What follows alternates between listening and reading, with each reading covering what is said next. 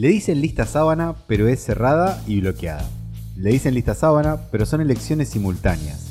Se afirma que la lista sábana conspira contra la libertad del elector, que favorece la inclusión de candidatos desconocidos por la ciudadanía y que diluye la responsabilidad política. Le dicen lista sábana a la lista de más de 10 candidatos. De 24 provincias, solo en la ciudad de Buenos Aires y la provincia de Buenos Aires, la lista supera los 10. Le siguen Santa Fe y Córdoba con 9, Entre Ríos y Mendoza con 5, Chaco y Tucumán con 4. De las 16 provincias restantes, en 11 la lista tiene 3 candidatos y en 5 solo 2. ¿Son tan sábanas las listas o es que el sistema debe ser proporcional? ¿Es la lista sábana el triunfo de la partidocracia, la síntesis de todos los problemas de representación del sistema político argentino? Se ofrece la boleta única como solución. ¿Es realmente la lista sábana el problema? La campana sonó. En Juguetes Perdidos buscamos respuestas.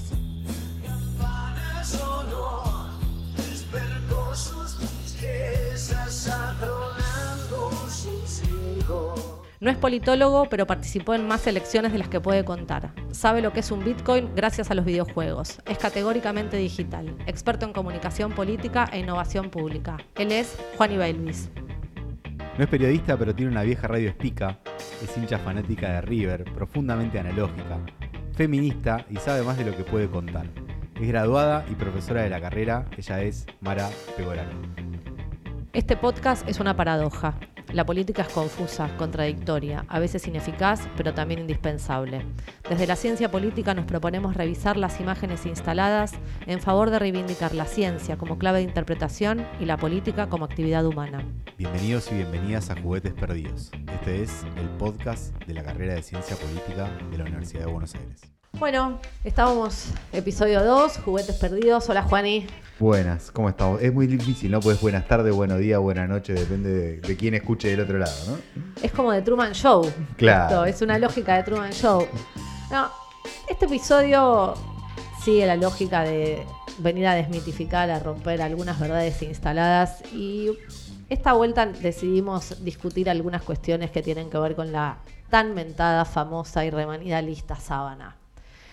La lista sábana parece ser la fuente de todos los problemas de la política argentina, a pesar de que no tenemos muy en claro de qué hablamos cuando hablamos de lista sábana, o en general se la denomina lista sábana un montón de, formas de, papeleta de votación.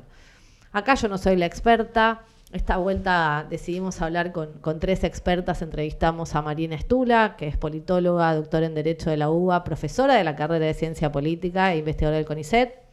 Hablamos también con Julieta Suárez Cao, egresada de la carrera, doctora en Ciencia Política por Northwestern, profesora asociada del Instituto de Ciencia Política de la Universidad Católica de Chile. Y finalmente hablamos con Diana Chiodo, también politóloga de la Casa y hoy funge como directora nacional electoral. Esta vuelta además tenemos un invitado en el piso, una estrella, de la ciencia política, un experto en esta materia, ya les adelanté que es varón, esta vuelta en, la equidad, las entrevistadas fueron mujeres y en el piso tendremos un varón, pero no les voy a decir todavía quién, quién es. Lo que te propongo, Juan, y si te parece, es que escuchemos a las expertas para ver si entendemos qué es la lista sábana. Muy bien, vamos a escuchar entonces primero a Marianés, Julieta y Diana y volvemos por acá. Es un error denominarlo lista sábana. En, Argentina se ha denominado lista sábana a la lista partidaria o la boleta partidaria que tiene dos características. Por un lado, la plurinominalidad y por otro lado, que es cerrada y bloqueada. ¿Qué decimos con la plurinominalidad? Estamos hablando de listas que eligen a más de un candidato y aquí el número tiene mucha importancia, la cantidad de candidatos que se eligen tiene importancia porque después vamos a ver que guarda una relación con la proporcionalidad.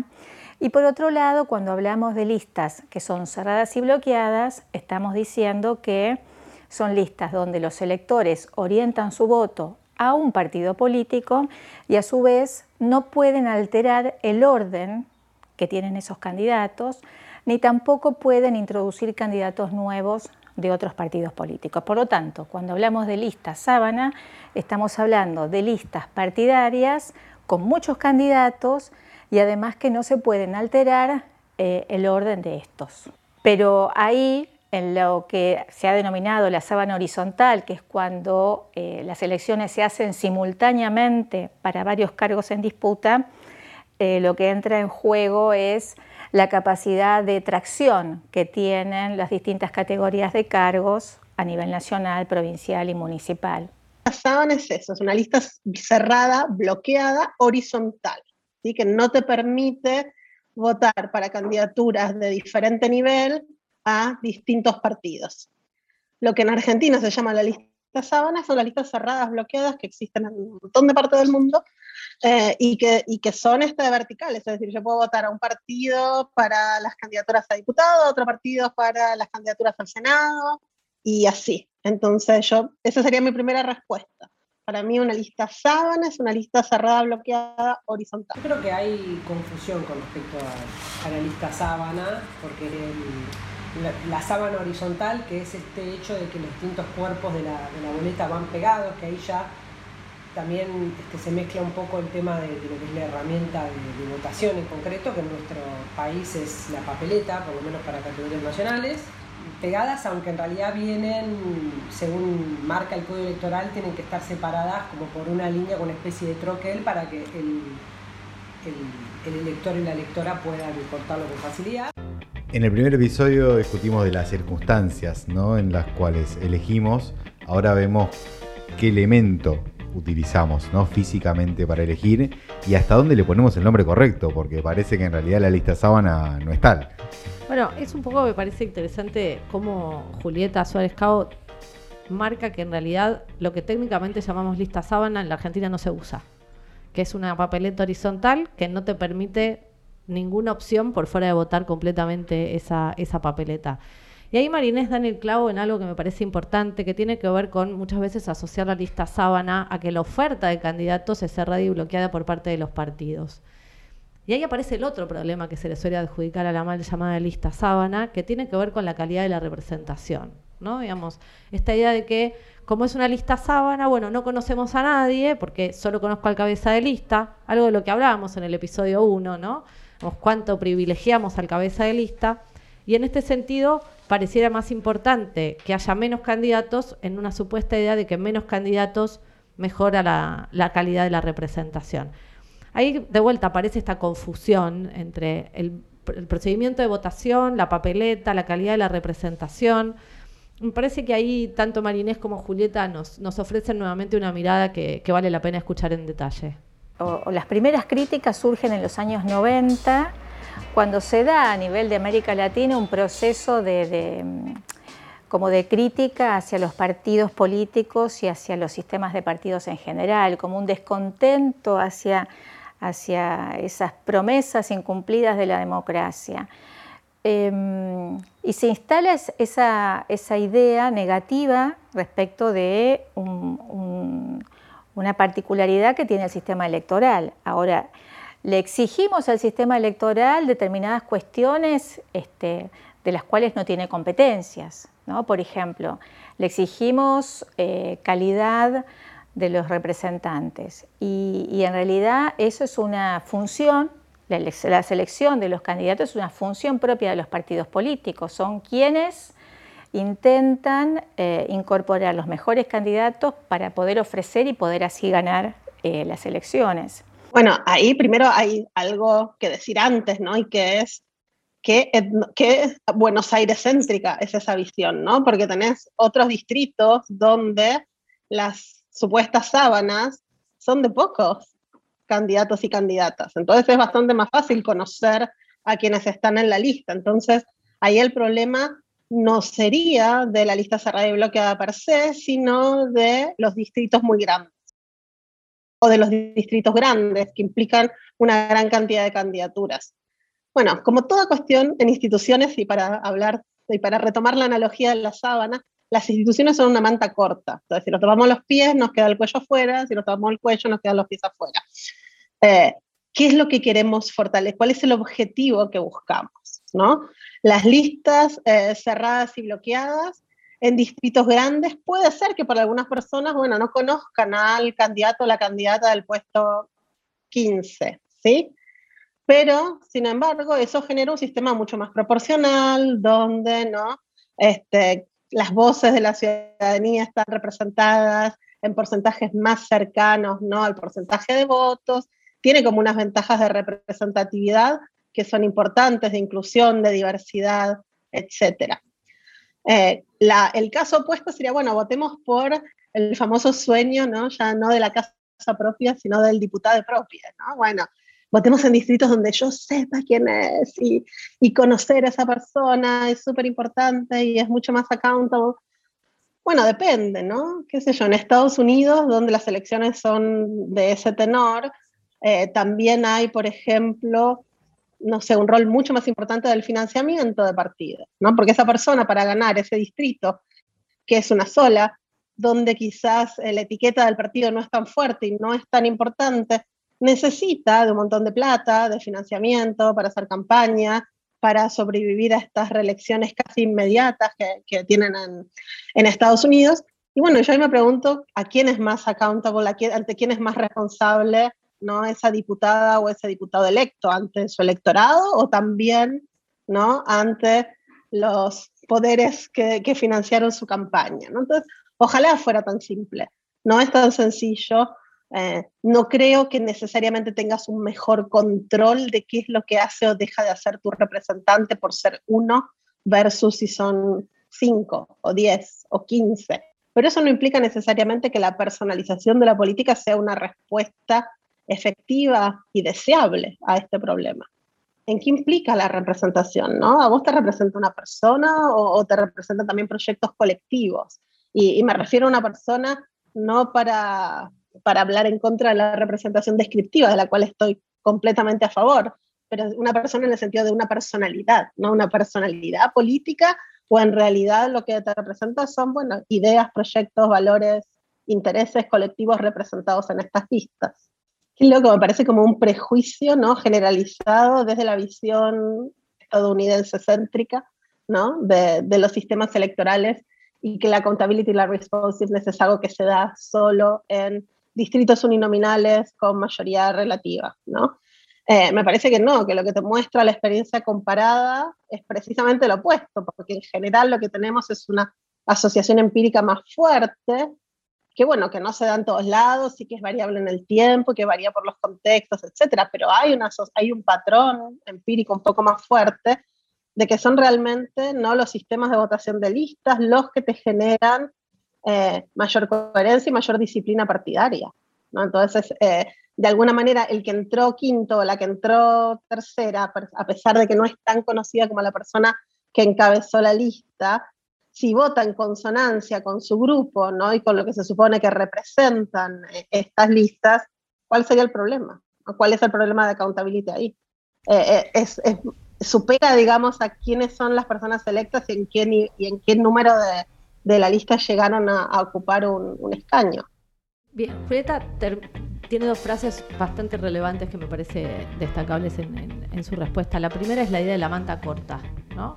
Nos discutimos la lista sábana y ella dice, volvamos a la manta corta. Bueno, ¿cómo, qué, problema resuelvo? Y tras cartón, tanto Marinés como, como Julieta plantean dos problemas que no sé si se logran resolver o, o los terminamos de definir propiamente la respuesta sería la lista sábana entonces no es el problema, que es lo que tiene que ver con el financiamiento de la política, el financiamiento de los partidos políticos y a la vez la cuestión de esta tensión entre la disciplina partidaria como condición necesaria para formar consensos, para llegar a acuerdos, pero una supuesta ventaja de venida de la personalización de la política, que tampoco la queremos tan extendida, ¿no? Entonces ahí es como, bueno, está claro que la lista sábana no parece ser un problema.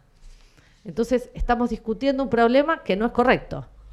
Sí, a ver, creo que casi que estamos revisitando ¿no? la discusión sobre el ordenamiento de los candidatos, ¿no? Eh, y en realidad hasta dónde existe una relación directa entre el conocimiento o el acceso a la información por parte de la ciudadanía respecto de quiénes son sus candidatos eh, y hasta dónde los representan. Y esto tampoco sé si hay, hay una linealidad tan clara.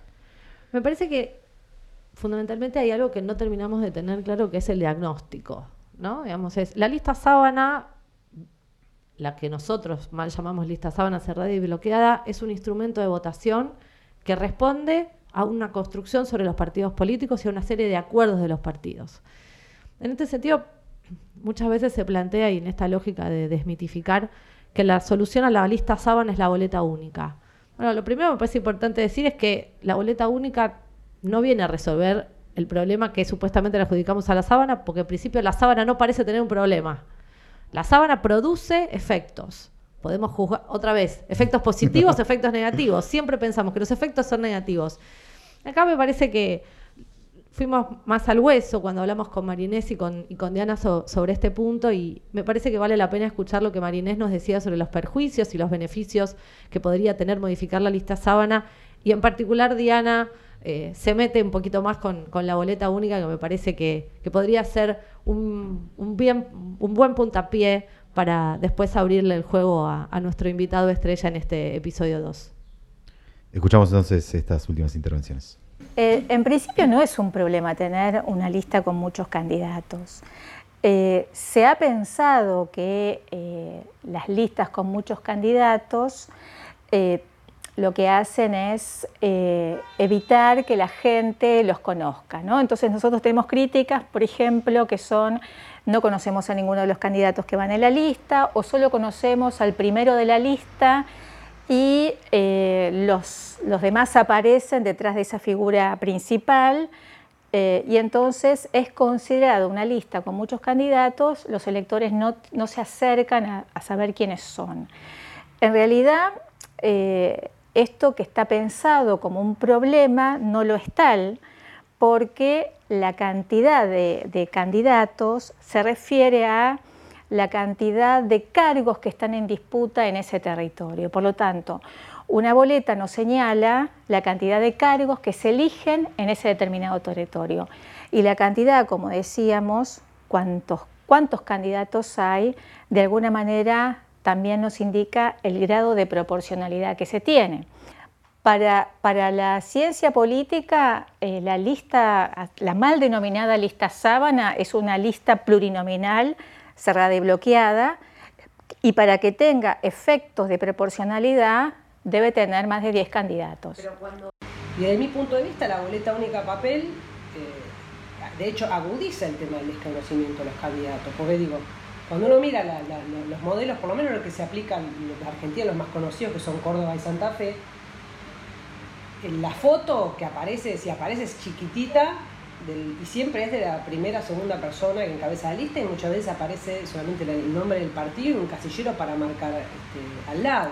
Con lo cual, si el problema es el desconocimiento de los candidatos, eh, definitivamente la boleta única papel, por lo menos con el sistema este, electoral y el sistema de partidos que tiene la Argentina hoy por hoy, eh, no estaría siendo la solución a, este problema, porque también cuando se piensa boleta única papel, ¿no? Decimos, bueno, eh, se habla a veces como otro de los argumentos, el, robo de boletas, y la realidad es que no hay denuncias sobre esto ni claras, ni ha habido, digamos, un cuestionamiento claro en este punto. Eh, los partidos políticos pueden también elegir que el correo eh, oficial, a través de las juntas electorales de cada distrito, distribuyan a los a los establecimientos de votación las boletas partidarias y las aportan, con lo cual eh, hay un stock de boletas que está garantizado eh, para que cada elector electora pueda hacer su, opción. Los inconvenientes que, en teoría esto, la boleta única papel, quiere venir a, resolver, ¿no? Es esto, por ejemplo, la sábana horizontal, que se dice, bueno, esto de votar este, para el mismo, la misma candidatura para todas las categorías de cargo. En muchos casos donde hay simultaneidad, la tendencia, la realidad es que en la historia argentina, y principalmente a partir de la crisis de 2001, es que las provincias tienen una tendencia, aparte a raíz del federalismo electoral extremo que tiene nuestro país, donde cada provincia puede fijar la, fecha de las elecciones provinciales desdoblada del nacional sin problema, e incluso algunos distritos tienen autonomía municipal, lo cual implica que también esos municipios convocan elecciones este, descalzadas de las provinciales y las nacionales. Esto de que se elija este, la, misma categoría de cargo, o sea que en teoría sería beneficioso este, poner al, elector a decidir frente a cada categoría de, cargo de manera independiente. Y eso también hay que ver el modelo de boleta única, por ejemplo, el de Córdoba tiene la, habilitada la opción de votar eh, para el mismo partido o frente eh, para todas las categorías. ¿Por qué sería un inconveniente ¿no? que, que una persona haga la misma opción para los distintos niveles de gobierno? Mismo, cuando muchas veces se dice este, que la boleta única papel simplificaría. A mí no me queda claro que sea más sencillo fiscalizar una elección con boleta única papel. Digamos, hay que pensar también en las dimensiones que tienen esas boletas, pero también hay que ir un poco más allá, ¿no? Hay que mirar un poco qué es lo que pasa con la oferta electoral. ¿El problema son las boletas o es la oferta electoral? Hoy la Argentina tiene un sistema donde, de partidos donde hay más de 600 partidos políticos que tienen personería jurídica y están habilitados a presentar candidaturas entre los partidos de distrito y los partidos nacionales, donde se pide un piso de 4 por mil de adiciones, adhesiones y afiliaciones según la ley orgánica de partidos políticos para poder presentar candidaturas nacionales en una elección. Es muy interesante cuando la discusión se corre de lo, de lo ideal, ¿no? de, lo ideal de, Doña Rosa sin, sin caer, este, caer, en Doña Rosa, ¿no? Digo, pero de, lo que nos gustaría que pase y lo que en realidad sucede y lo que en realidad podría suceder, ¿no? Cuando uno lleva al campo todas las opciones diferentes que hay y en la realidad se pone a ver qué es lo que concretamente se puede implementar, no es lo mismo. No es lo mismo y hay otra cosa que a mí me parece interesante a modo de síntesis, eh, que es los sistemas electorales no son ni buenos ni malos per se. Y los instrumentos que lo componen tampoco. Entonces, cada uno generará y distribuirá los incentivos que cada sistema político esté dispuesto a distribuir a sus actores políticos. Y ahí me parece que Diana da, da una clave interesante respecto a la discusión sobre, bueno, ¿qué sistema de partidos queremos generar? Venimos la discusión de las PASO, ¿no? Digamos, el episodio 1 discutimos, bueno, cómo tratar de reducir la oferta para la elección general y frente a esto, la, lista sábana aparece como, como una garantía respecto de un sistema electoral que se define como proporcional en la Argentina. Yo tengo mis dudas sobre el grado de proporcionalidad que tiene el sistema electoral y el sistema político en la Argentina, pero esa pregunta no la voy a contestar yo. Voy a aprovechar, esta, dejar esta pregunta planteada y le voy a dar el pie y agradeciéndole a Gerardo Sherlis por estar acá y acompañarnos. Bienvenido, Gerardo. Hola, buenas tardes, Mara, Juani.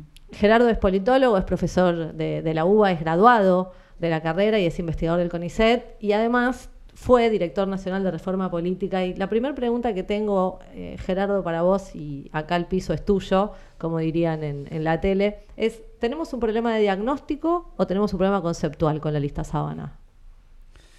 Bueno, muchas gracias por la invitación y estuve escuchando a las colegas. Realmente creo que han hecho una excelente definición, creo que nos ha quedado bastante claro en qué consiste, a qué llamamos lista sábana y, estos dos problemas que tenemos, sobre todo conceptual, me parece, eh, de muchas veces no entender a qué, a qué nos estamos refiriendo con lista sábana y cómo funciona efectivamente nuestro sistema electoral y nuestro sistema de representación. Yo escuchándolas y también aprendiendo con ellas y revisando tantas cosas que, de las que tantas veces hemos leído y hablado, creo que se puede distinguir dos partes del problema. Uno muy concreto, que lo llamaría o lo resumiría en la pregunta, ¿es cierto lo que se dice de la lista sábana y de las consecuencias que tiene y de cómo funciona? Digamos, la pregunta es, ¿es cierto esto? Y esa es una pregunta muy concreta. Y después hay otra cuestión, que es, asumiendo que alguna parte de esto es cierto, eh, ¿es realmente un problema? Y esa es una pregunta un poquito más abstracta. Porque me parece que a veces, eh, frente a estas dos preguntas que están implícitas, decimos, no, nada de esto es cierto, pero además no es un problema. Eh, y quizá podría profundizar un poquito dividiendo esas dos preguntas, si les parece. Dale, sí. Bueno, sobre si es cierto, algo se ha dicho, bastante se ha dicho, y es algo que diría todo politólogo sabe. Hay muchas medias verdades en lo que se dice y en estas medias verdades terminamos privilegiando lo, falso.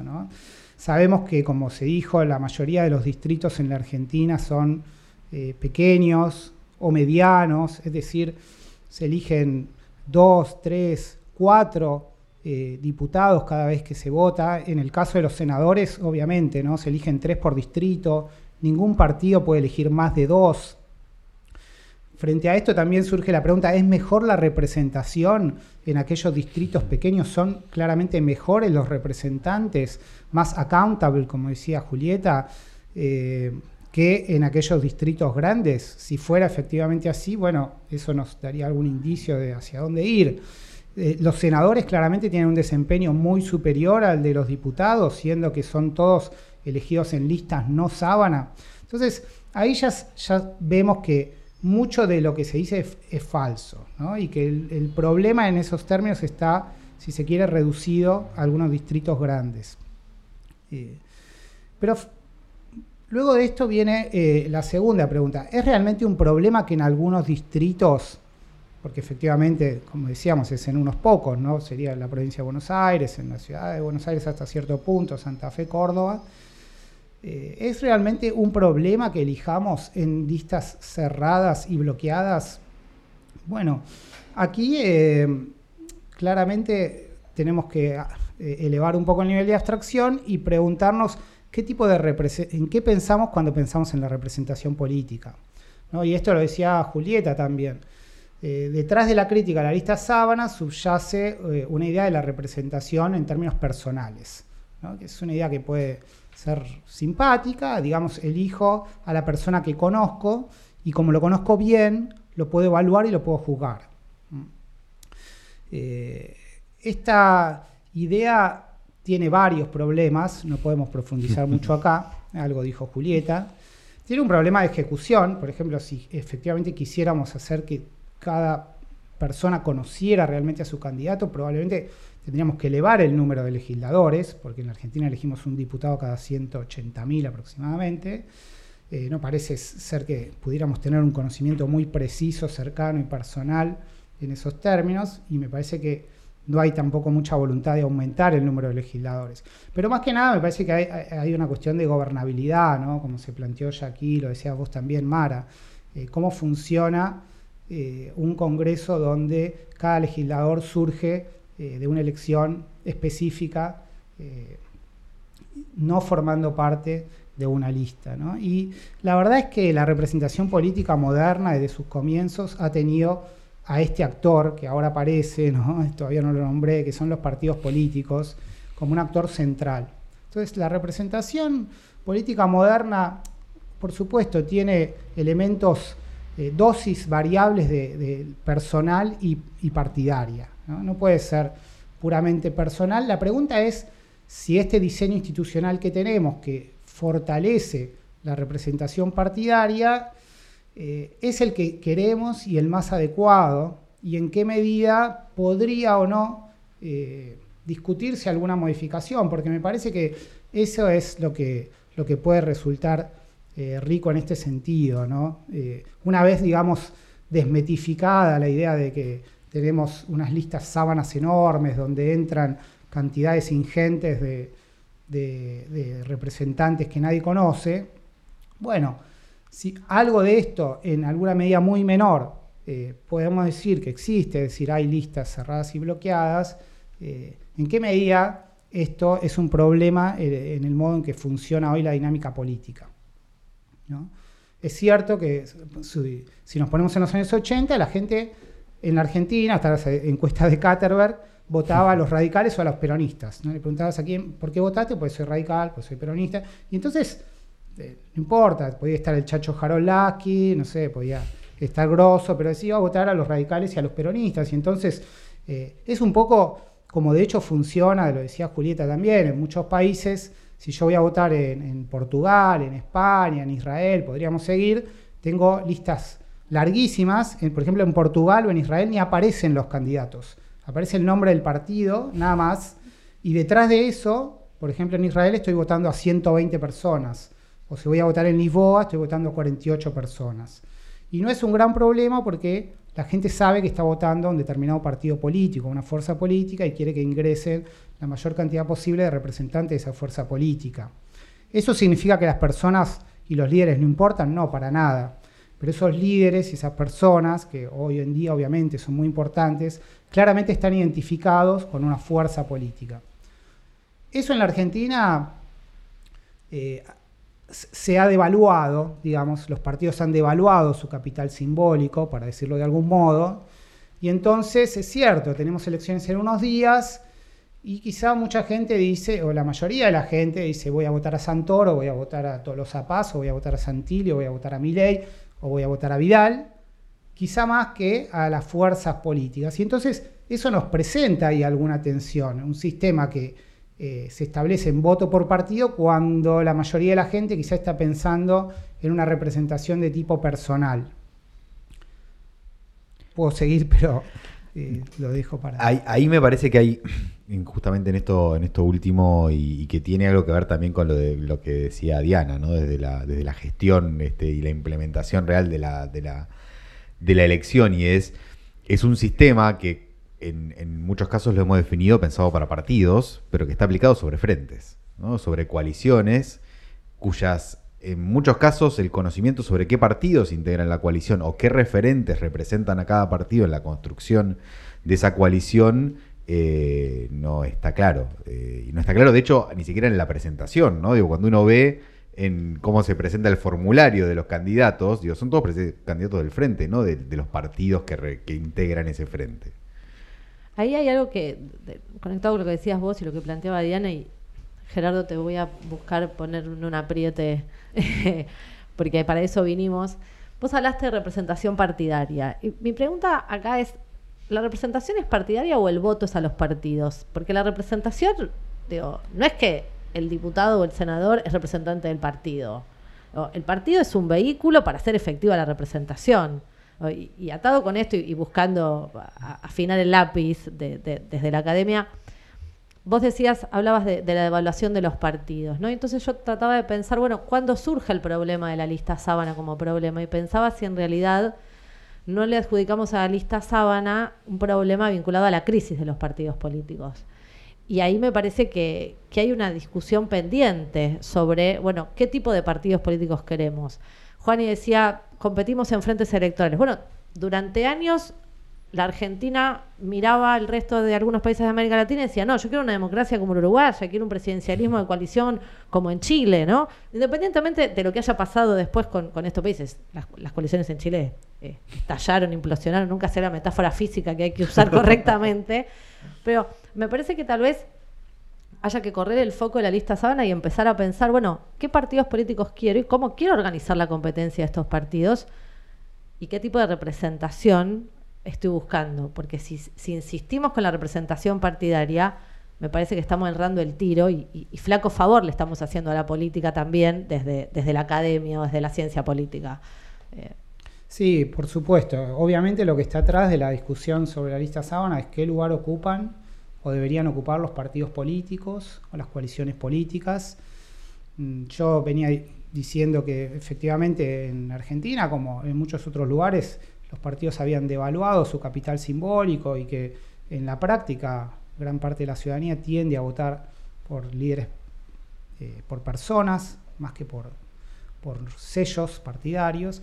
Y sin embargo, esto no es un destino inevitable, eh, ni tampoco es blanco o negro. Digamos, todos hemos estado viendo en los últimos años en la Argentina, eh, con un colega, Danilo de Justi, publicamos un artículo que muestra muchos datos al respecto, datos de opinión pública y datos duros electorales, eh, como en los últimos cinco o seis años, quizás es un periodo corto, obviamente, pero eh, llamamos al artículo Desandando Caminos, ¿no? porque quizás frente a esta idea de un declive total del sistema partidario, de, su implosión, eh, lo que vemos en los últimos años, en este formato de coaliciones que mencionaba Juani, los partidos de algún modo se han adaptado a, esta situación y se han consolidado, por lo menos hasta hoy, digamos hoy, dos grandes coaliciones que fíjense ustedes, eh, es, una curiosidad interesante. Eh, hasta hace un tiempo el, típico ejemplo que poníamos en, las clases, por ejemplo, para mostrar cómo se habían devaluado los partidos, es que eh, en las campañas electorales no se veían los sellos partidarios y se ponían las caras únicamente y ya no aparecía ni el nombre ni el sello partidario. Y hoy vemos en alguna medida una tendencia inversa. En, la medida que hay dos grandes coaliciones y algunas otras más pequeñas que, están muy establecidas, que la ciudadanía reconoce, que sabe dónde están paradas y, en términos muy generales eh, qué lugar ocupan en el sistema político, vemos una campaña, esta por lo menos en, los grandes centros urbanos, donde los nombres de las coaliciones tienen un lugar central y a veces los candidatos no tanto. Y esto es interesante. Entonces, no hay un destino inevitable hacia la personalización absoluta de la representación política.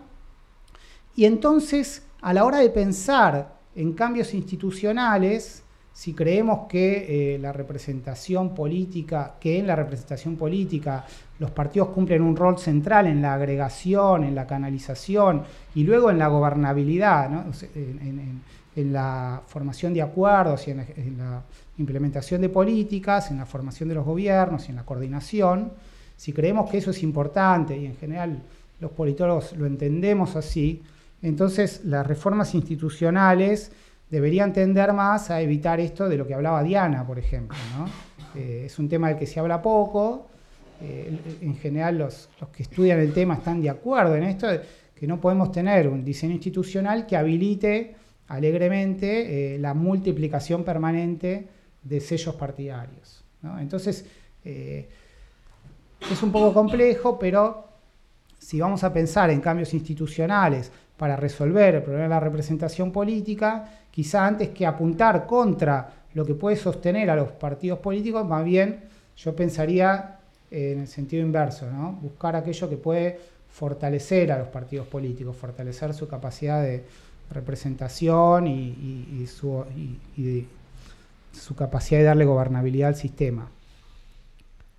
Hablas de fortalecer a los partidos y parece polémico porque imagino que alguien escuchando politólogos y comunicadores diciendo que fortalecer a los partidos, los medios de comunicación van a salir a tirar con de todo. Pero bueno, es la ventaja que tiene un podcast un poquito más, más vinculado con, la disciplina y con, y con la expertise eh, cotidiana. Gerardo, tengo una... Juani, ¿querés? No, no, yo quería retomar algo que, lo conversábamos cuando veíamos eh, los aportes que nos hacían las, las entrevistadas, ¿no? Y es cómo esto también se vincula con el, devaluar simbólicamente el rol de la fiscalización, ¿no? Con, quitar este, que el alcance territorial, ¿no? que implica la capilaridad de poder este, efectivamente fiscalizar el proceso electoral, eh, realmente tiene un valor, porque habla justamente de la representación real, ¿no? de hasta dónde el partido tiene, o el frente, ¿no? tiene una, inserción real en el territorio parece estar devaluada la militancia como idea, a pesar de que para que la democracia funcione se necesitan partidos potentes. Vos lo decías, Gerardo, en Israel, con un, detrás de un sello entran 120 personas. No, no veo las calles de Tel Aviv plagadas al grito de afuera la lista sábana. Nadie elige 120, digamos, se reparte, pero cuando estás votando estás optando por los 120 de, de ese partido. Me gusta esa distinción no estás, no estás mm. eligiendo 120. Eh, y eso me parece que es importante poder decirlo, que es, por más que haya 120 personas en una lista, no entran los 120 del mismo partido. Y esa es la ventaja de la proporcionalidad. Y la proporcionalidad solo es posible con la cerrada edad, por lo menos. Exacto, por eso, digamos, después entraría la discusión en qué medida se puede combinar la proporcionalidad y las listas eh, cerradas con cierto nivel de personalización a través de las preferencias. Esto se ha, eh, se ha intentado mucho y muy brevemente mi conclusión, o la conclusión diría, es que donde hay partidos sólidos, establecidos, fuertes, pongamos los Países Bajos, uno puede establecer un sistema de preferencias y eso, bueno, de algún modo empodera al elector sin dañar a los partidos políticos. Las experiencias latinoamericanas no han ido en ese sentido. Muchos países han incorporado sistemas de preferencias y en general han sido ruinosos Ecuador ya ha dado marcha atrás en eso, Perú está tratando de retroceder también, varios países de Centroamérica son también experiencias en ese sentido. Me parece que eh, necesitamos partidos fuertes, después pues, otra discusión sería qué son partidos fuertes, eh, pero la democracia, y esto creo que también es un consenso politológico, necesita de la acción de, de, partidos políticos institucionalizados fuertes. No es un tiempo fácil para los partidos políticos, no tienen buena prensa, no es un buen momento, la tienen difícil, pero creo que en, en, tenemos que contribuir a que sean mejores. Más fuertes a veces puede sonar a que tengan más privilegios, no, que sean mejores es que sean eh, más responsables, más transparentes, que tengan que rendir cuentas, que su financiamiento eh, esté más controlado también, eso es que los partidos sean más fuertes, más legítimos. Pero sí pensar que eh, detonando a los partidos políticos vamos a mejorar la representación, bueno, creo que estamos equivocados. Gerardo, la última. Hablaste de los partidos políticos, hablamos de la lista sábana. La lista es lo que nos permite elegir a los representantes al Congreso. ¿Es la lista sábana responsable de que el Congreso funcione poco o sesione poco, mejor dicho?